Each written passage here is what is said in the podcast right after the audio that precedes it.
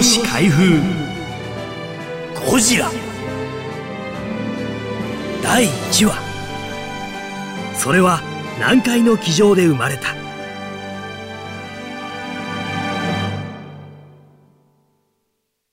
かつてどこの学校にもゴジラがいた。ごつくて強い少年のあだ名はゴリラでなければ大抵ゴジラだった。ゴジラは今年もスクリーンで暴れ回っている。国会議事堂を倒し、大阪城も潰しながらも、長年愛されてきた国民的怪獣はどうやって生まれ、パワーの秘密はどこにあるのか。産経新聞に連載された戦後史開封をもとに、昭和29年、映画ゴジラ誕生の舞台裏を紹介します。案内役は私、ナレーターの中川ムックです。日本とインドネシアの国交樹立がもう少し早ければ、日本映画史を飾る英雄は、この世に出現していなかったかもしれない。ゴジラ映画誕生のいきさつを探ってみると、こんな戦後処理の問題にまで突き当たってしまう。昭和29年春後に東宝映画の会長も務める田中智之は失意のままインドネシアから机上の人となっていた。前年の28年秋田中は「栄光の影に」というインドネシアとの合作映画を企てた。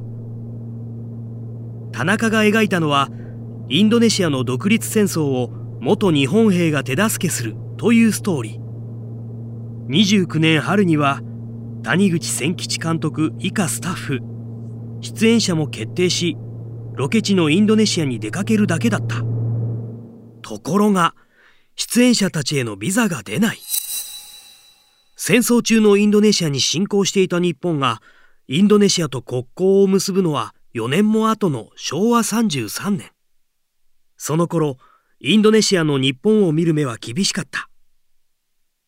田中が単身乗り込み、政府と交渉したが拉致は開かず、結局、制作は中止になった。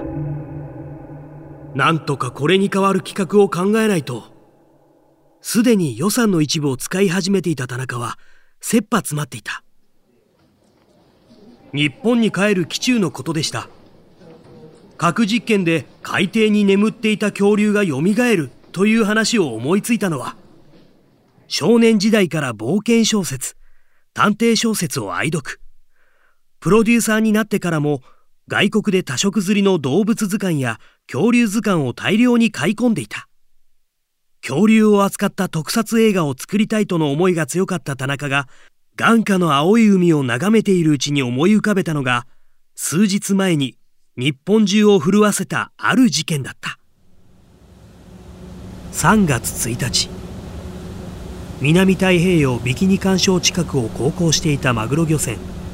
第五福竜丸がアメリカの水爆実験に遭遇し船員が被爆した。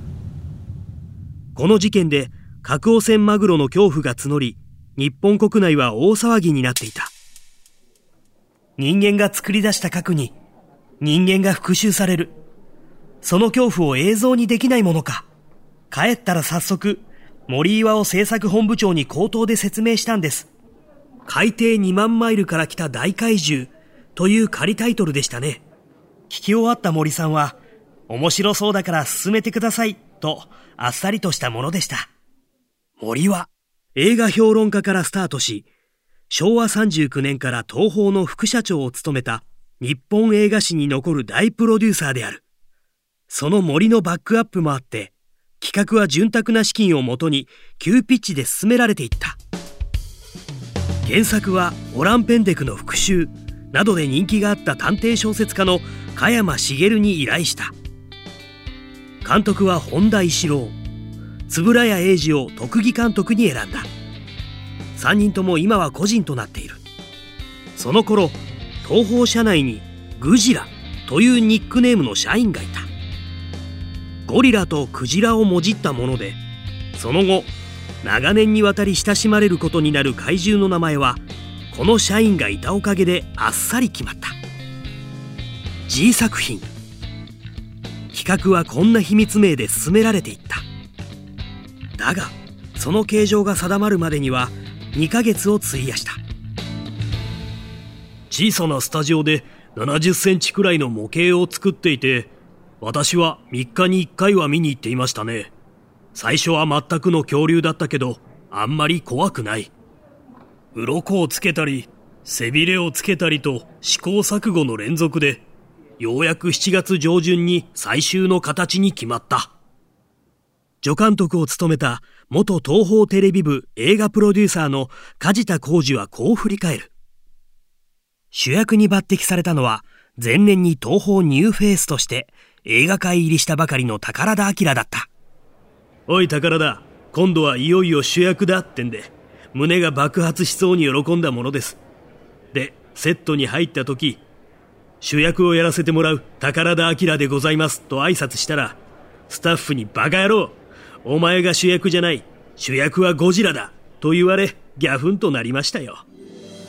後に2枚目俳優として名を馳せる宝田は苦笑するばかりだ文字通り暗中模索の映画作りだった田中自身こんなに続くとは思わなかったと認める昭和平成を経て令和の世になった現在でも人気を集めていようとは誰も予想しなかったに違いない。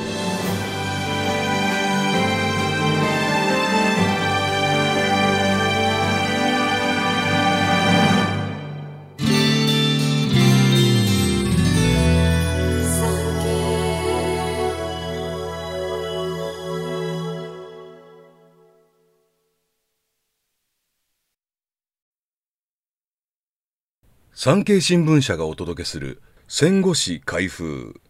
最後までお聞きいただきありがとうございます。番組をフォローすると最新エピソードが自動でダウンロードされるので外出の際にはデータ容量を気にせず楽しめます。番組右上のフォローボタンからぜひフォローをお願いします。また Apple Podcast では高評価とレビューをお待ちしております。ぜひ皆様のご感想をお聞かせください。